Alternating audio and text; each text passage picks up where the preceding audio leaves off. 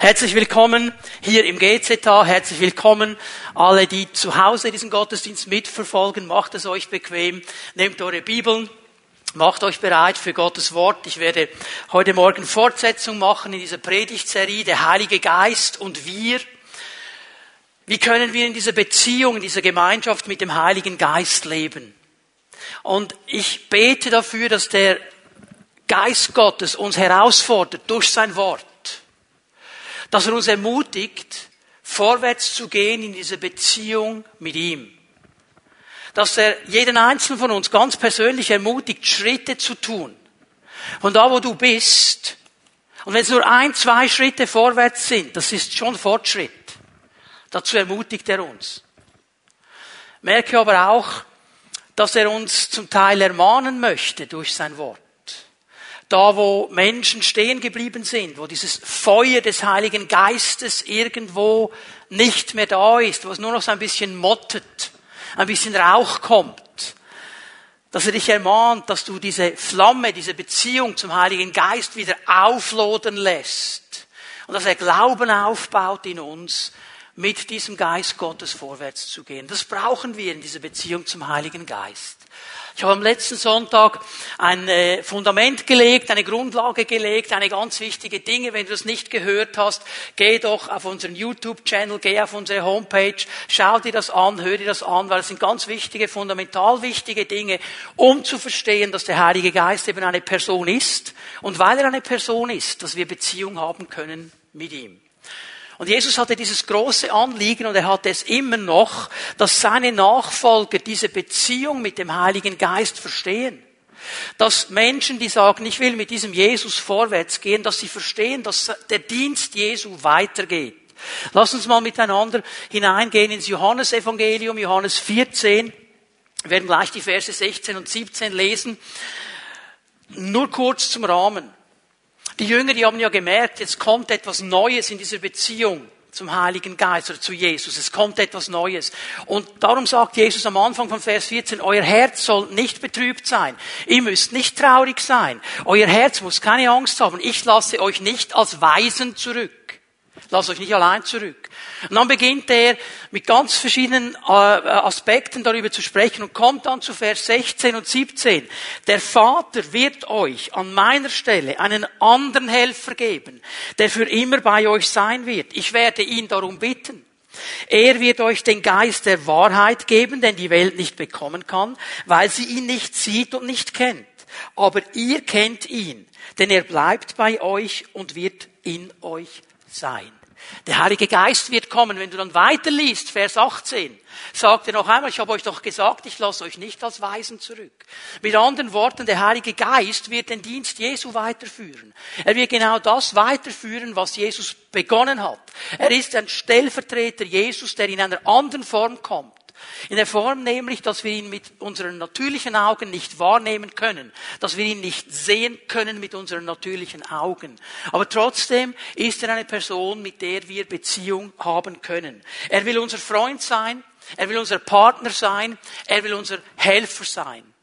Und die Frage, die uns beschäftigen muss, kennen wir ihn? Wissen wir etwas über ihn oder kennen wir ihn? Das ist ein großer Unterschied. Und geben wir ihm Raum? Geben wir dieser Beziehung Raum? Haben wir offene, weite Herzen? Auch wenn dann vielleicht mal Dinge geschehen, ich werde einige dieser Dinge ein bisschen erwähnen heute Morgen, die wir nicht einordnen können, gleich im ersten Moment mit unserer Logik. Aber vertrauen wir ihm, dass er uns auf einen guten Weg führt. Dann lesen wir noch einmal diese wichtige Stelle aus 2. Korinther 13, Vers 13 diesen Segen, den der Apostel den Gemeinden gibt. Und er sagt, wir wünschen euch die Gnade von Jesus Christus, unserem Herrn, die Liebe Gottes und die Gemeinschaft des Heiligen Geistes. Und er sagt hier in dieser Dreieinigkeit, wenn wir es aufschlüsseln wollen, Müssen wir nicht, weil es nicht einfach nur richtig ist, das alles aufzuschlüsseln. Aber er macht hier einen Schwerpunkt, sagt, die Gnade, die gehört zu Jesus. Die Liebe gehört zum Vater. Und die Gemeinschaft, die gehört zum Heiligen Geist. Der Heilige Geist ist immer ein Gemeinschaftsgeist. Er will Gemeinschaft fördern. Er ist ein Beziehungsgeist. Er will Beziehung haben mit uns. Und er wird uns immer wieder in Beziehung hineinnehmen. Und dieses Wort Gemeinschaft, Koinonia im Griechischen, hat eine dreifache Bedeutung. Es ist wichtig, dass wir das verstehen. Es bedeutet einmal Gemeinschaft, so wie wir es hier übersetzt haben. Und Gemeinschaft, ich kann hier vielleicht mal so dieses Überwort Freundschaft geben. Freundschaft im Sinne von wir teilen das Leben miteinander. Wir sind miteinander unterwegs, wir reden miteinander, wir lassen einander in unsere Herzen schauen. Ich glaube und empfinde, dass wir eine Inflation dieses Wortes Freundschaft haben. Alle sind Freunde. Und es kommt mir ein bisschen schräg vor, wenn mir jemand, den ich eigentlich gar nicht kenne, ein Mail schreibt, lieber Freund. Sage ich, ist ja nett von dir, aber ich kenne dich nicht. Ich weiß, wer du bist, ich kenne deinen Namen, aber wer, wer du bist, dich kenne ich nicht. Und es ist schwierig, Freund zu sagen. Das ist eine Tiefe. Wenn ich jemandem Freund sage, dann meine ich das so. Und dann ist es jemand, den lasse ich in mein Leben hineinschauen und der kann mir begegnen und ich kann ihm begegnen. Freundschaft. Und dann die zweite Bedeutung dieses Wortes Koinonia ist Partnerschaft. Und hier kommt der Gedanke auch, gemeinsam etwas zu tun. Gemeinsam etwas zu bewegen. Hier kommt auch der Gedanke des Dienstes mit hinein. Ein Dienst zu tun, ein Leben zu leben in der Kraft des Heiligen Geistes, wo er mein Partner ist. Und bitte lass uns hier dieses Wort nicht zu sehr auseinandernehmen. Partnerschaft. Also nicht der Partnerschaft ich arbeite mit ihm zusammen. Das ist Partnerschaft. Ich lasse nicht ihn arbeiten. Und das dritte dann ist die Vermittlung, das Wirken in diesem Sinne. Ich gebe dir etwas von dem, was ich habe und wo ich sehe, in deinem Leben ist eine Not, aber ich habe genug, darum gebe ich es dir. Ich möchte heute Morgen vor allem über diesen Gedanken der Partnerschaft sprechen. Partnerschaft im Sinne von, wir bewegen etwas miteinander. Wir packen etwas miteinander. Gemeinsam wollen wir ein Ziel erreichen. Gemeinsam wollen wir eine Arbeit verrichten.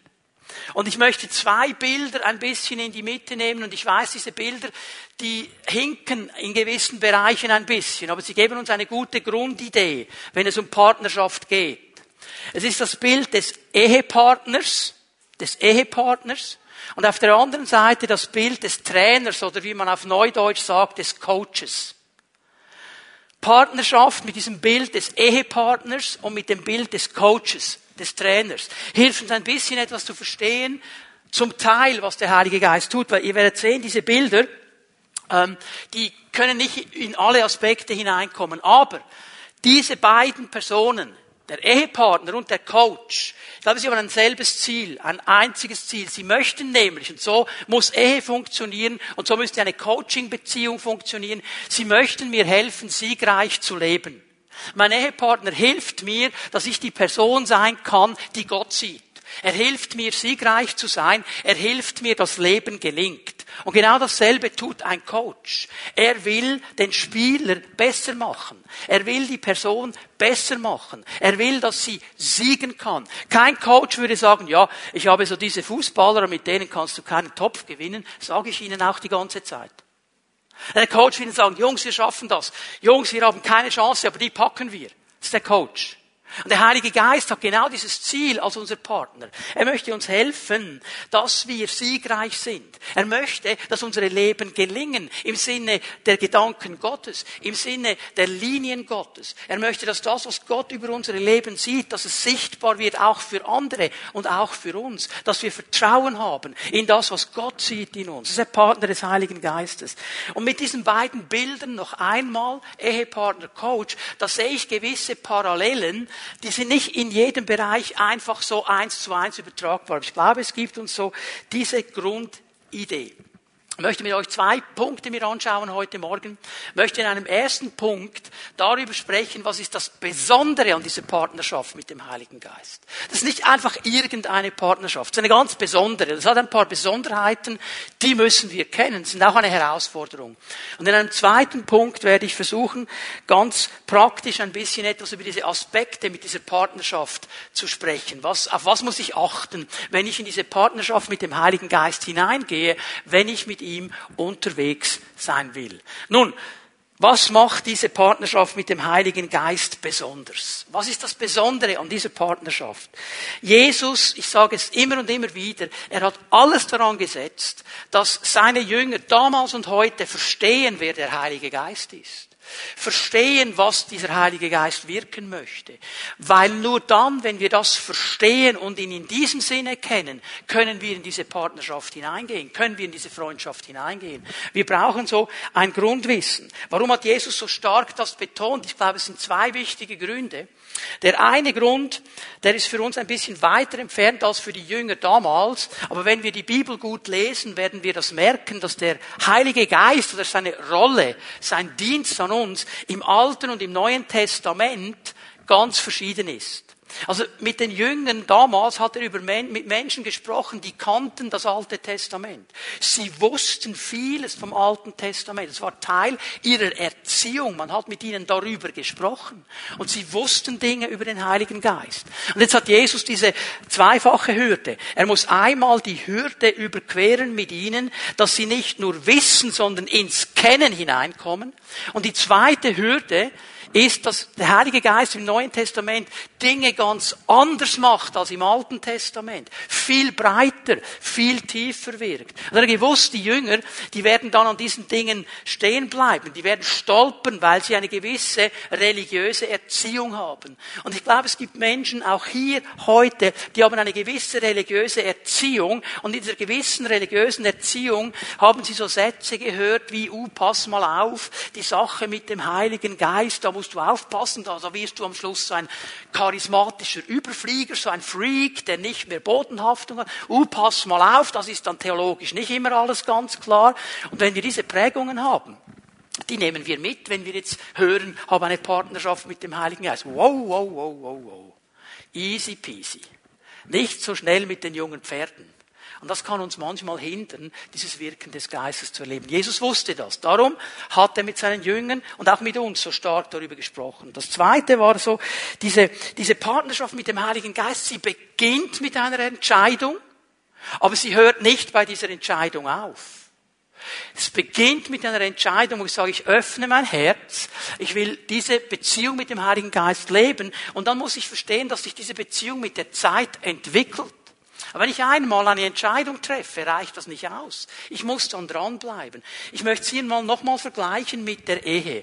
Ich glaube, das ist die tiefste Empfindung meines Herzens nach 30 Jahren im vollzeitlichen Dienst. Wenn Christen miteinander eine Beziehung beginnen, ich rede jetzt von Männlein und Weiblein, dann beginnen sie sie immer mit dem Ziel zu heiraten. Ich glaube, dass Christen nicht einfach sagen, ja, wir schauen mal, was da kommt dann hast du zu wenig gebetet. Weil wenn ich eine Beziehung beginne, dann beginne ich sie mit dem Ziel zu heiraten. Ich habe Monate mir Zeit genommen, meine Frau, meine heutige Frau damals auch, um zu beten, Herr, ist das richtig? Und als wir diese Beziehung begonnen haben, uns entschieden haben, wir beginnen diese Beziehung, war es das Ziel zu heiraten. Okay? Möchte es mal so ein bisschen vergleichen. Du beginnst diese Beziehung mit einem klaren Ziel. Ich möchte dich immer besser kennenlernen. Das war eine Entscheidung. Ich wollte Barbara immer besser kennenlernen. Ich wollte nicht mal schauen, ob das matchen würde. Sondern sagen, diese Frau, die möchte ich als meine Frau immer tiefer kennenlernen, bis der Tod uns scheidet. Okay? So als ein Bild, das du mitnehmen kannst. Und Jesus wusste, ich muss die Jünger an diese Entscheidung führen, dass sie sich öffnen. Und dann, dass sie dranbleiben. Und das will er auch mit uns genauso machen. Nun, das ist das Besondere an dieser Beziehung. Und hier noch einmal, es sind Besonderheiten und einige dieser Besonderheiten sind auch Unterschiede. Das kannst du jetzt nicht eins zu eins mit Ehepartner und Coach abgleichen. Der Heilige Geist ist unsichtbar. So, wenn dein Ehepartner unsichtbar ist, dann haben wir ein Problem. Jetzt kannst du nicht abgleichen. Und der Coach sollte eigentlich auch sichtbar sein. Das merken wir, das können wir schon nicht abgleichen. Aber das Besondere und das Schwierige ist, dass wir den Heiligen Geist nicht sehen können mit unseren natürlichen Augen.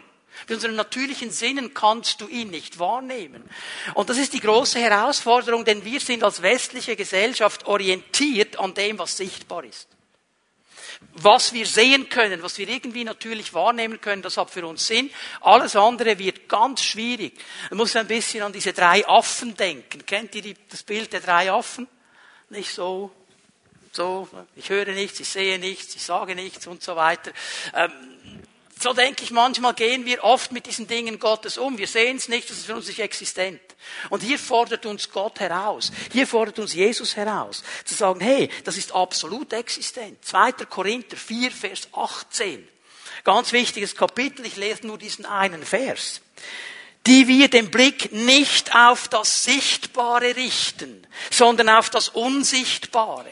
Paulus muss die Gemeinde hier herausfordern. Sie haben ein paar ähm, Drangsale, die sie erleben. Sie haben ein paar Schwierigkeiten. Und er sagt auch, ja, wenn wir nur das sehen, wenn wir nur das Sichtbare sehen, wenn wir nur die Probleme sehen, nur die Umstände, dann drehen wir durch.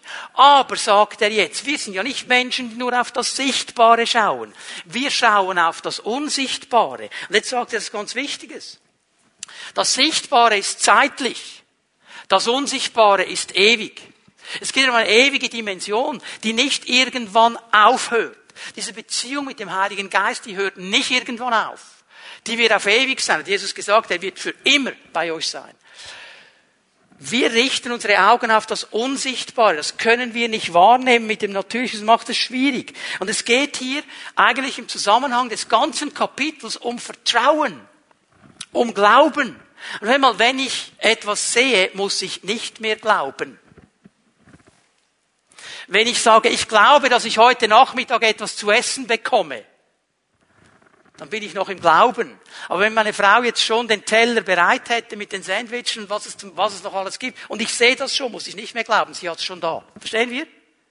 Das Leben des Glaubens, des Vertrauens hat immer zu tun mit Dingen, die ich noch nicht sehe. Aber ich vertraue und ich glaube darauf, dass es kommen wird. Und das ist auch so, jetzt noch einmal mit Ehepartner und Coach, die sind zwar nicht unsichtbar, aber die Partnerschaft mit ihnen gelingt nur, wenn ich vertraue. Gelingt nur, wenn ich meiner Frau vertraue. Dass sie mir Dinge sagt, die vielleicht manchmal schmerzen, aber zu meinem Besten sind. Die Beziehung zu meinem Coach gelingt nur, wenn ich ihm vertraue. Also wenn er mir sagt, ich glaube, du kannst das, mach das so und so und so, dann klappt's. Muss ich ihm vertrauen. Auch so mit dem Heiligen Geist. Die zweite Besonderheit, der Heilige Geist ist in uns. Auch hier, der Coach ist nicht in uns. Der Ehepartner ist auch nicht in uns. Er ist vielleicht ganz nah, aber nicht in uns. Und es zeigt uns etwas von dieser genialen Nähe, die Gott uns hier schenkt. Es ist so, er ist so nah wie sonst nichts und niemand. Er ist in uns. Die Bibel braucht hier im Neuen Testament diese genialen Bilder. Wir sind eine Wohnung Gottes.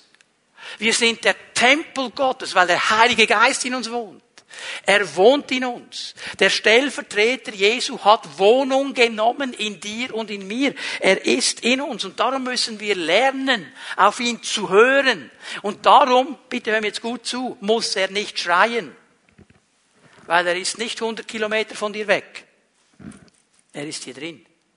Wir müssen lernen, auf diese leise Stimme des Geistes zu hören. Das dritte, was die Besonderheit ist, er ist Gott. Ich hoffe, dass dein Ehepartner nicht Gott ist für dich. Sonst kommt es nicht gut.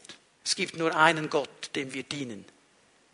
Hat mir meine Frau schon sehr früh gesagt, hat meine italienische Seele ein bisschen getroffen im ersten Moment. Sie gesagt hat, du wirst immer nur die Nummer zwei sein in meinem Leben. Nummer eins ist immer Jesus. Hat sie eigentlich recht? Natürlich, der Italiener in mir wünscht sich natürlich, dass sie sagt, du bist Nummer uno. Okay, können wir einordnen. Er ist Gott. Und weißt du, was das für mich so macht hier? Die Cheffrage, die ist eigentlich ein für alle Mal geklärt. Ist klar, wer der Chef ist? Er. Er ist Gott, nicht ich. Nicht der Ehepartner, nicht der Coach. Er ist Gott. Und darum höre ich gut zu. Ein großer Unterschied zu unserem Ehepartner und unserem Coach. Noch eine Besonderheit. Der Heilige Geist wartet auf meine freiwillige Entscheidung. Das ist ganz wichtig. Der Heilige Geist wird nicht einfach über dich kommen. Er wird nicht einfach irgendwo hinter einer Ecke warten und wenn du vorbeigehst, springt er dich von hinten an und nimmt dich ein und du hast gar keine Chance mehr. Er wartet immer auf meine freiwillige Entscheidung. Der Heilige Geist, bitte schreib dir das auf. Gerade wenn du ein bisschen geprägt bist, uh, da müssen wir aufpassen. Der Heilige Geist wird nichts in dir und durch dich tun, was du nicht willst, was du nicht zulässt. Wird er nicht. Der Heilige Geist ist ein Gentleman. Er erwartet auf diesen Moment, wo ich sage, Geist Gottes, komm. Jede Beziehung, jede Partnerschaft, jede Gemeinschaft, die nicht freiwillig ist, die wird sich nicht entwickeln. Wenn du einfach irgendwo hineingewürgt wirst und da gehst du jetzt hin und du musst mit irgendwelchen Typen zusammen sein, von denen du denkst, hey, hallo, bin ich jetzt im falschen Film? Was ist jetzt hier los? Mit denen habe ich null Beziehung, null Gemeinschaft. Dann wirst du die Zeit absitzen. Aber es wird sich nichts entwickeln. Es braucht diese freiwillige Entscheidung. Kann man nicht irgendwie von außen befehlen. Der Heilige Geist ist uns in allem überlegen. Denk mal. Er ist der Stellvertreter Jesu. Er ist die Kraft Gottes. Es ist in allem überlegen, in Weisheit, in Logik, in allem, in allem. Und trotzdem wartet er auf deine und meine Entscheidung, dass wir ihm Raum geben. Er wird nicht Aufstand machen in uns. Er wird anpöppeln. Du könntest mal nachfragen bei mir. Hm? Aber er wartet auf diesen Moment. Ich sehe das immer wieder. Äh, gebe euch zwei äh, Gedanken hier, da kommen wir später nochmal drauf zurück. Lukas 11. Was sagt Jesus? Wenn ihr den Vater um den Geist bittet. Ja, der Vater könnte sagen, die brauchen den. Einfach reingewürgt. Du musst ihn bitten. Braucht eine Entscheidung. Interessant, was haben die Jünger gemacht? Diese 120 Leute, Männer und Frauen, zwischen der Verheißung in Apostelgeschichte 1, Vers 8 und Apostelgeschichte 2, wo die Verheißung eingelöst ist. Die Verheißung ist ja die Verheißung des Heiligen Geistes.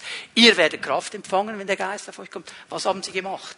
Lies mal diese Verse durch. Sie haben immer und immer wieder gebetet. Sie haben immer und immer wieder gebetet. In Einmütigkeit. Ja, was haben die wohl gebetet?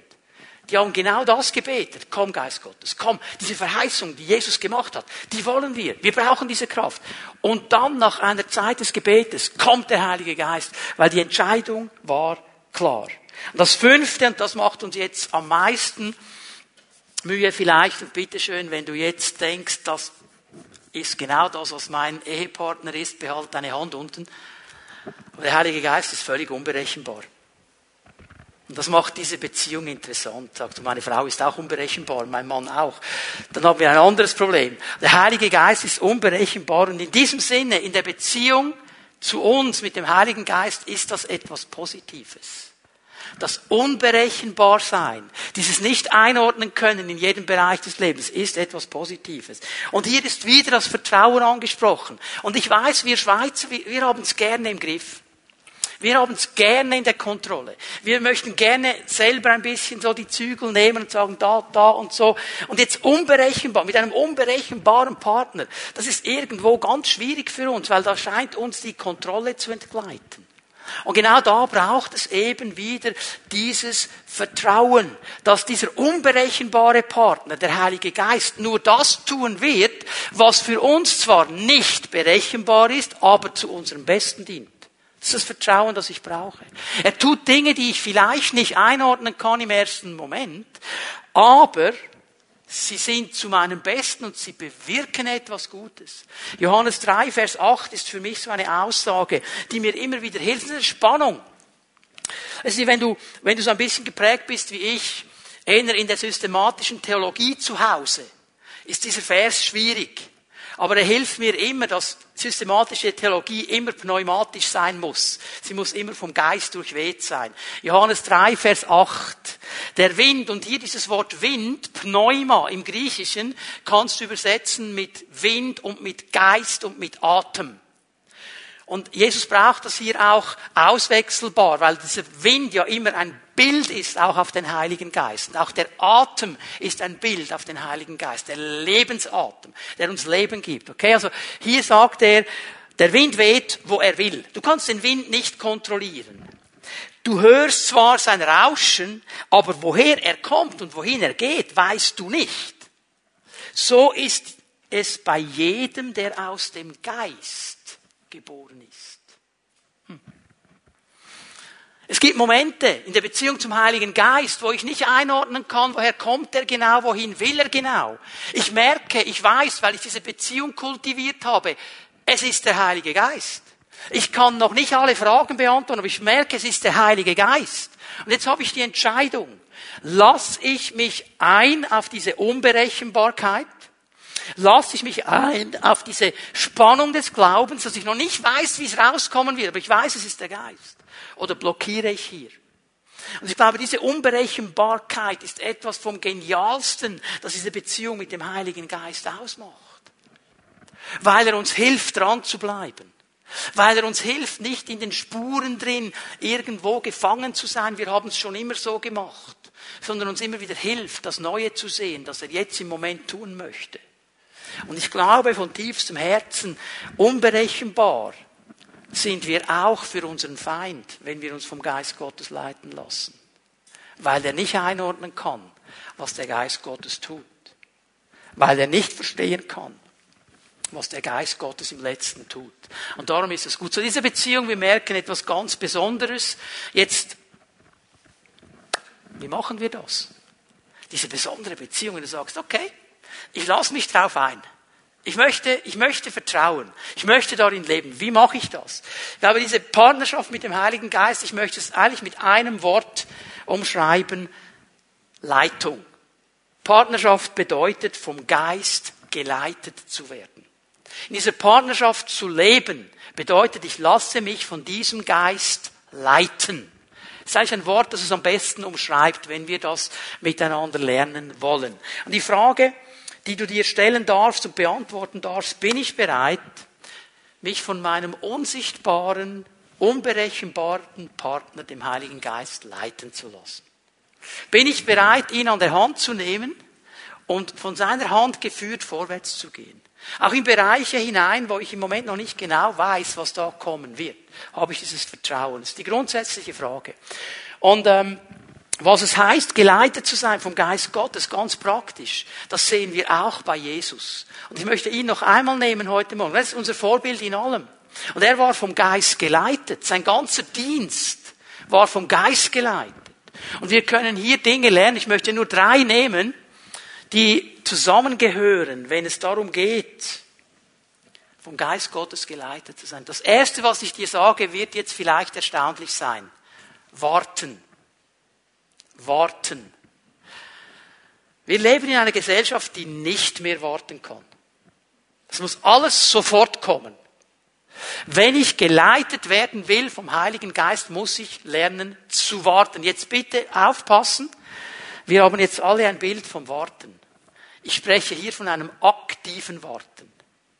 Aktives Warten, das geht, das hat uns äh, Massimo Rocchi erklärt. Wart schnell. Das geht. Okay? Was meine ich damit? Warten heißt nicht, okay, easy, ich setze mich jetzt mal in den Stuhl, nehme mir einen schönen Drink und ich warte einfach, Herr, wenn du dann so weit bist, sagst du es mir. Dann kannst du es mir gleich in den Schoß legen. Das wäre ein falsches Warten. Warten auf den Herrn ist immer aktives Warten. Werde versuchen, an einer Begebenheit im Dienst Jesu das zu erklären. Jesus ist am See Genezareth, er ist in einem kleinen Ort namens Magdala. Und der Dienst, den er tut in Magdala, wird in den drei Evangelien, Matthäus, Markus, Lukas, beschrieben, in allen drei.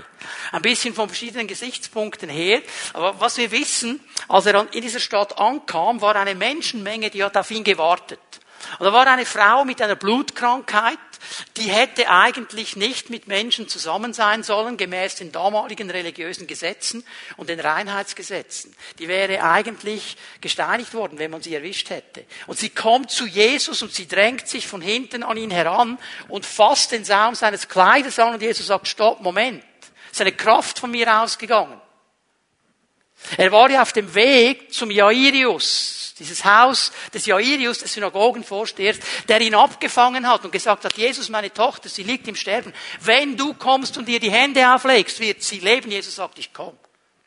Und er geht dann nach diesem Zwischenstopp in das Haus des Jairus und er weckt dieses zwölfjährige Mädchen von den Toten zum Leben. Er holt sie zurück. Also seid ihr hier einig mit mir? Die Salbung war da, die Kraft des Geistes war da. Jesus hat große Dinge getan, oder? So, jetzt lesen wir mal an. Matthäus 9, Vers 27. Als Jesus von dort weiterging, folgten ihm zwei Blinde und riefen, hab Erbarmen mit uns, Sohn Davids. Jesus geht weg von Magdala. Und diese beiden Blinden, die waren ja oft am, am, Eingang einer Stadt, eines Dorfes, haben gebettelt, weil da war die Straße. Wir können davon ausgehen, die waren nicht mittendrin, die waren vielleicht da und haben gehört, was ist geschehen. Jetzt kommt Jesus und sie, sie formulieren ihren Glauben, hab Erbarmen mit uns, Sohn Davids. Und damit haben sie gesagt, wir haben verstanden, du bist der Messias. Wir haben verstanden, du hast alle Kraft. Du kannst uns heilen. Jesus kommt von der Heilung der blutkranken Frau, er kommt von der Totenauferweckung des Jairus, da sind diese beiden Blinden. Und wir würden denken, okay, alles klar, Heilung ist angesagt, es ist Heilungssalbung, jetzt, bitte. Jesus reagiert im ersten Moment nicht. Er reagiert nicht. Er reagiert nicht. Jetzt sehen wir, dass diese beiden Blinden, die folgen Jesus nach und sie schreien laut. Vers 28. So wie er zu Hause angelangt war, traten sie näher. Jetzt. Im, Im Griechischen heißt es wörtlich, als er in das Haus gekommen war. In das Haus.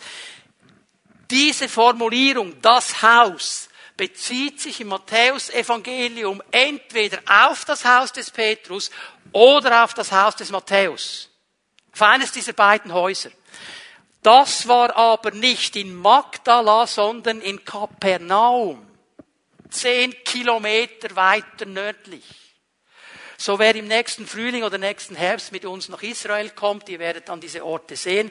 Wir werden beide besuchen. Wunderschöne Gegend. Aber jetzt nimm mal das Bild mit. Von Magdala nach Kapernaum etwa zehn Kilometer. Jesus geht mit seinen Jüngern, die sind zu Fuß unterwegs. Hinter ihnen diese beiden Blinden. Hast du das Bild? Blind, sehen nichts.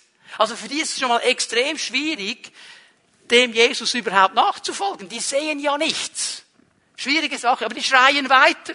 Und die sind da, bis Jesus in dieses Haus hineingeht. Und dann, als sie näher kommen ins Haus, die bleiben bei ihm dran, sagt er, okay, Glaubt ihr denn, dass ich euch helfen kann? Und er sagt, sie sagen, ja, Herr. Vers 29. Darauf berührte er ihre Augen und sagte, was ihr geglaubt habt, soll geschehen. Was sehe ich in dieser Geschichte? Das Wichtigste, was wir sehen. Warum hat Jesus die beiden Blinden nicht bei der ersten Begegnung geheilt? Er hat ja die blutkranke Frau geheilt. Er hat die Tochter des Jairus von den Toten. Warum nicht die beiden Blinden? Warum mussten diese beiden armen Blinden zehn Kilometer in totaler Dunkelheit hinter diesem Jesus nachzotteln und haben geschrien, heil uns, heil uns, heil uns? Was ist hier los? Die Antwort ist ganz einfach. Jesus hatte kein grünes Licht vom Heiligen Geist. Er hatte kein grünes Licht vom Heiligen Geist. Offensichtlich erst in Kapernaum hört er diesen Impuls des Geistes, jetzt kannst du handeln. Und Jesus hat aktiv gewartet. Ich kann mir vorstellen, wie das für die Jünger war. Die haben sich wahrscheinlich genervt an diesen Blinden, die da geschrien haben und hinter ihnen hergezogen haben und so weiter. Jesus, ich glaube, er war innerlich dran.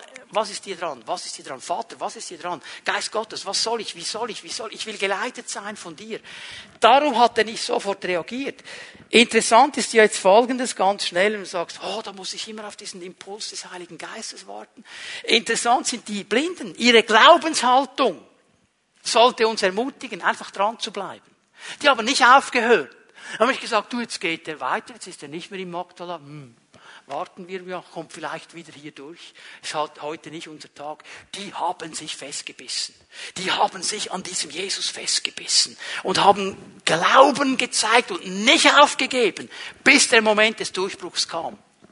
Die Evangelien die berichten aber interessanterweise eben von Situationen, wo es ganz anders war, in denen Jesus wusste, der Geist ist jetzt bereit zu handeln. Und immer wenn er das wusste, handelte er sofort und mit 100% Erfolgschancen. 100%. Schau ich gebe euch eine Stelle. Lukas 6, Vers 19. Jeder versuchte ihn zu berühren. Warum? Es ging eine Kraft von ihm aus, die alle gesund machte. Und er wusste, jetzt ist diese Salbung da. Jetzt in diesem Moment ist die Salbung da. Bei diesem Blinden, warum auch immer, ging es einen anderen Weg. Partnerschaft mit dem Heiligen Geist bedeutet, ich warte, bis er mir den Impuls gibt. Und ich habe den Glaubensmut zu warten, bis er mir den Impuls gibt. Ich kann mir vorstellen, dass Thomas gesagt hat, Jesus, ich glaub's nicht.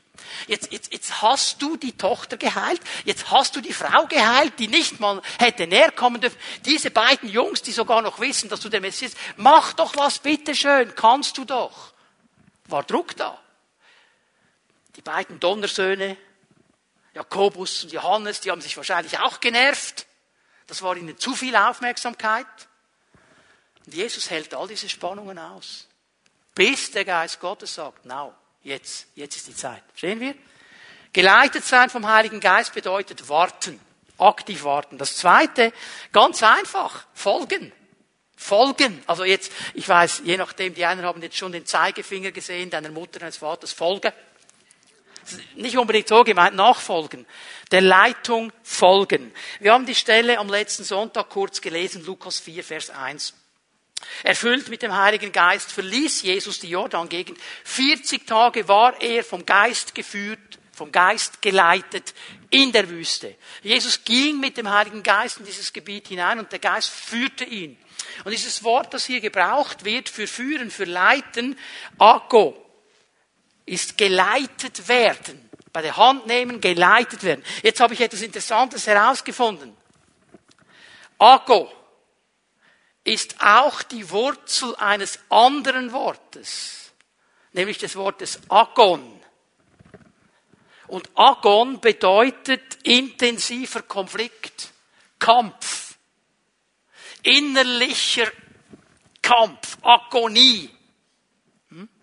Zeig mir etwas. Zeig mir etwas. Vom Geist geleitet zu werden, führt und kann zu Konflikten führen. Warum? Einmal, weil wir Menschen nicht gerne geführt werden. Wir möchten selber die Sache in die Hand nehmen. Wir sind so autonom. Wir wissen ja alles. Geführt zu werden ist nicht so eine angeborene Sache.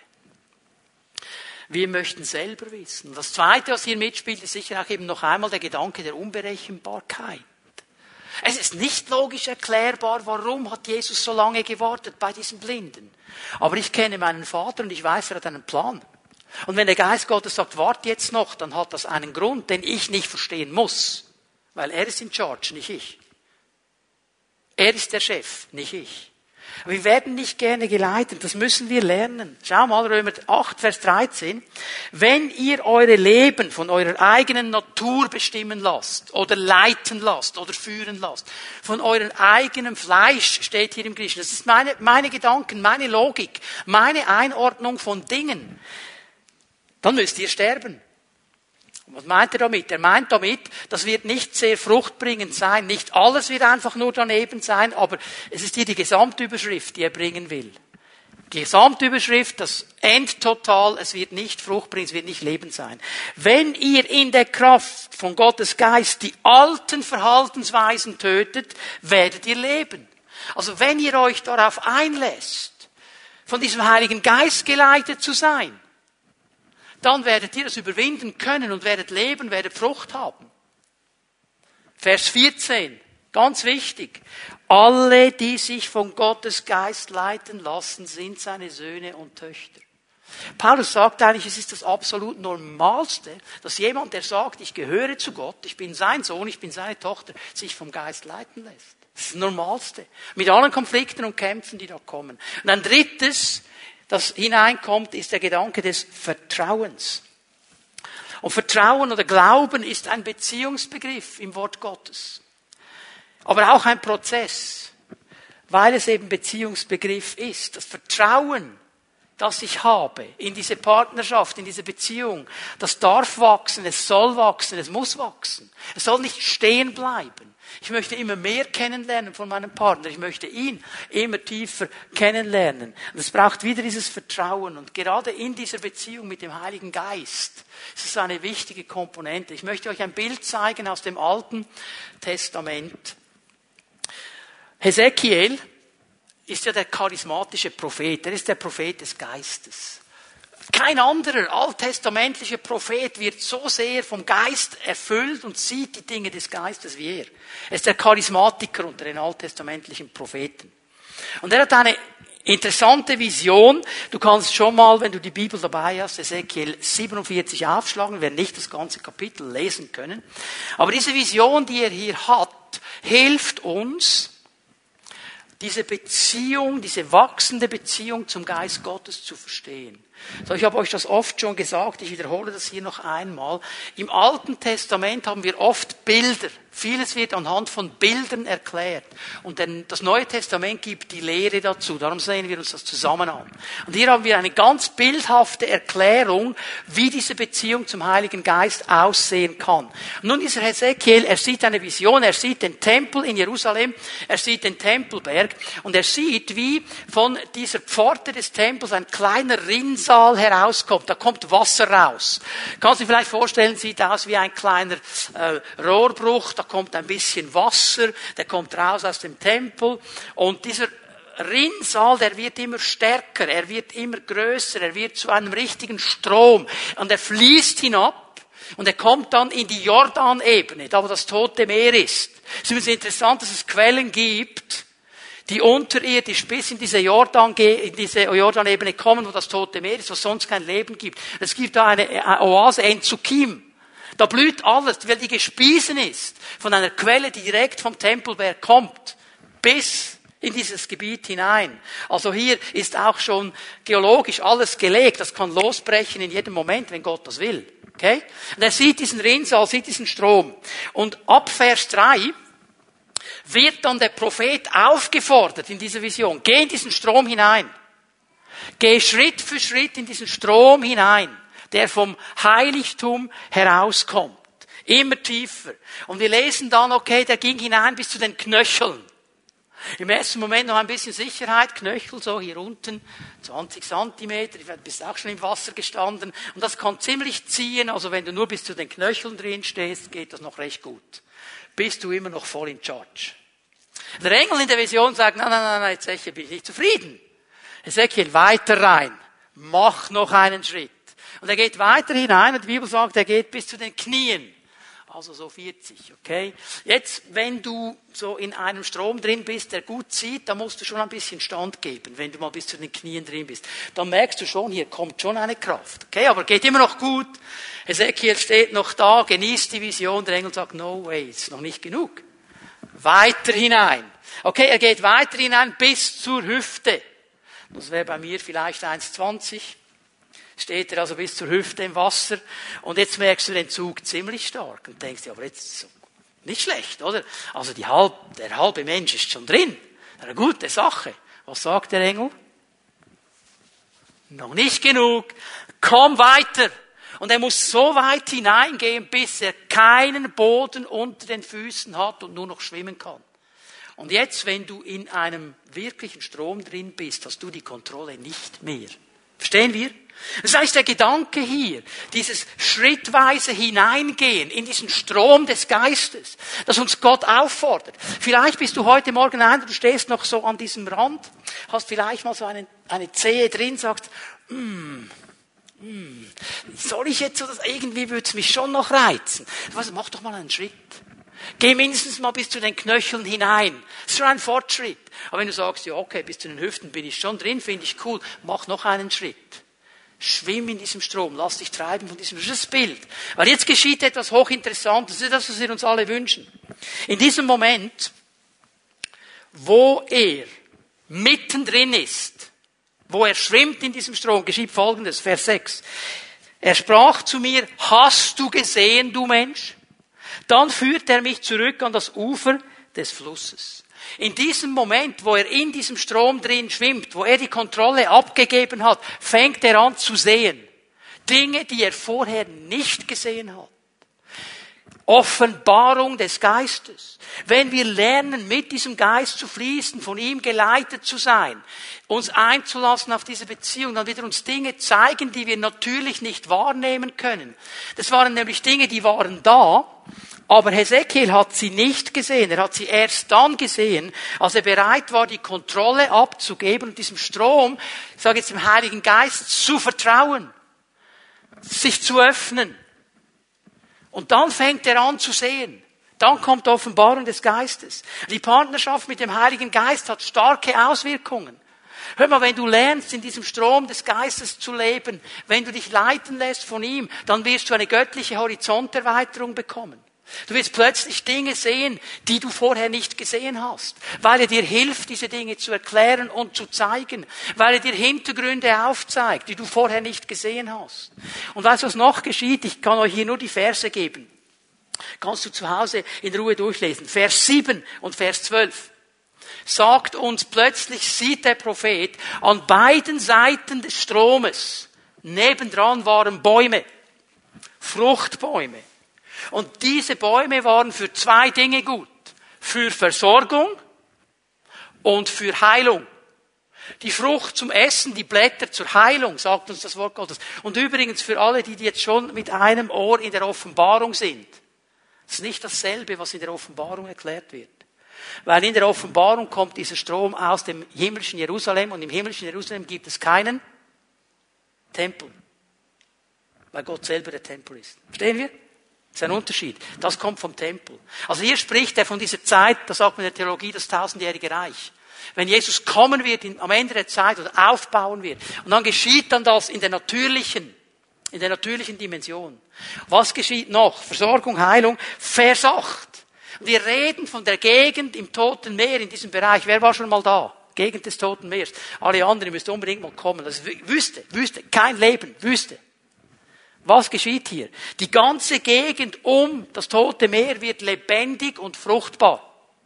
Die Fischer, die jetzt nichts fangen würden im Toten Meer, weil da kein Leben ist, die werden da wieder fangen. Und sie werden fischen und sie werden geniale Fische fangen. Und da wird Salzgewinnung sein, dass man verkaufen kann. Da wird alles wieder fruchtbar. Diese Gegend, von der man sagt, hey, wow, da ist nichts, da ist Wüste, da ist tote Hose, wird wieder leben. Da, wo der Heilige Geist hinkommt, wo der Strom hinkommt. Die Vision des Propheten zeigt uns, wie der Herr sich die Partnerschaft mit dem Heiligen Geist vorstellt. Schritt für Schritt des Vertrauens hinein in diesen Strom. Und dann wird das geschehen, was Jesus an einer anderen Stelle gesagt hat. Schreibt ihr sie auf, Johannes 7, Vers 38 und 39. Wer an mich glaubt, wie die Schrift sagt, aus dessen Leib werden Ströme des lebendigen Wassers gehen. Und das sagt dann Johannes im Nachsatz, Vers 39, hat er vom Geist Gottes gesagt, der damals noch nicht in dieser Art und Weise da war. Mit anderen Worten, wenn wir in diesem Strom sind, sind wir nicht nur geleitet vom Heiligen Geist. Und wir werden immer wieder an die Versorgung gebracht, an die Heilung gebracht, an, an die Fruchtbarkeit gebracht, sondern aus uns wird ein Strom gehen, den anderen Menschen Versorgung bringen kann, Heilung bringen kann, Fruchtbarkeit bringen kann, weil wir in diesem Strom des Geistes drin sind. Das ist das echte Leben. Das ist das gelingende Leben. Der Heilige Geist, er möchte unser Partner sein, unser Coach. Coach. Er will unser Bestes. Er will uns helfen, unser Potenzial auszuschöpfen. Er sieht Dinge in dir, die hast du noch nicht einmal geträumt. Aber er sieht sie. Und er will dich freisetzen dazu. Er will dich verstärken. Ich muss immer wieder an Smith Wigglesworth denken. Dieser Mann, der nicht lesen konnte, nicht kein gescheiter Mann war, nicht predigen konnte. Der, der, der konnte nicht vor Leuten reden. Seine Frau hat den Laden geschmissen am Anfang. Sie hat die Gemeinde geleitet. Und dann geht er an diesen Ort, wo sie gesagt haben, da ist die Geistestaufe. Da werden Leute erfüllt mit dem Heiligen Geist. Und Wigglesworth geht hin. Und er erlebt die Taufe in den Heiligen Geist. Er erlebt dieses Hineingetaucht werden in diesen Strom. Und er steht auf und sagt, ich bin ein anderer Mensch schreibt ein Telegramm nach Hause, Polly, ich bin ein neuer Mann. Und Polly sagt, ja, schauen wir mal. Und dann kommt er an, sie holt ihn ab am Bahnhof und sagt, so Smith, schauen wir mal. Und das ist immer schwierig, wenn die Frau sagt, schauen wir mal. Dann weißt du, es kommt was, aber du weißt nie wann. Und es kam am Sonntag. Und sie sagt zu ihm, so, heute predigst du. Du bist ein neuer Mann. Und sie wusste, der kann das nicht, er kann es nicht. Smith geht nach vorne, fängt in der Kraft des Geistes an zu predigen. Viel länger als ich. Und sie hat gesagt, er ist ein neuer Mann. Stehen wir? Gott hat in ihm etwas gesehen, das nicht mal seine Frau gesehen hat und er hilft ihm, das Potenzial freizusetzen. Das will er mit dir und mit mir genauso tun. Wir fangen an, unsere Umstände mit den Augen Gottes zu sehen. weil wir geleitet werden. Wir sind Söhne und Töchter. Wenn du Jesus angenommen hast, in seine Familie aufgenommen bist, du bist ein Sohn, du bist eine Tochter, du sollst geleitet sein vom Heiligen Geist. Und du darfst eines tun heute Morgen, wenn du das noch nicht so erlebst. Es beginnt hier mit Lukas 11, Vers 13. Dieser Vers, den ich schon erwähnt habe. Jesus braucht ein Bild und sagt, ihr natürlichen Menschen, wenn euer Kind kommt und euch um etwas bittet, um etwas zu essen, ihr gebt ihm. Ihr gebt ihm nicht Steine, wenn sie Brot wollen. Ihr gebt ihnen nicht einen Skorpion, wenn sie ein Ei wollen. Ihr gebt. Und er sagt, ihr seid, ihr seid doch böse. Das Herz des Menschen ist nicht gut. Das meint er hier. Und trotzdem bringt ihr es fertig, gegenüber euren Kindern Gutes zu tun. Das schafft ihr. Wie viel mehr, wie viel mehr wird dann der Vater im Himmel denen, die ihn darum bitten, den Heiligen Geist geben? Bitte ihn drum. Bitte hab keine Angst. Was meinst du, wenn du kommst heute Morgen und du sagst, Vater, gib mir den Heiligen Geist. Ich möchte in dieser Partnerschaft leben. Dass er irgendwie eine Schublade zieht und sagt, hier habe ich einen kleinen Skorpion für dich. Haben wir wirklich dieses Bild von Gott? Er gibt dir nichts anderes als der Heilige Geist. Und weißt du was? Dieser Geist Gottes, er wird nichts mit dir tun und durch dich tun, wo du ihm keinen Raum gibst. Noch einmal. Schritt für Schritt da hinein. Wenn du bei den Knöcheln bist, mach einen Schritt heute. Wenn du bei den Knien bist, mach einen Schritt.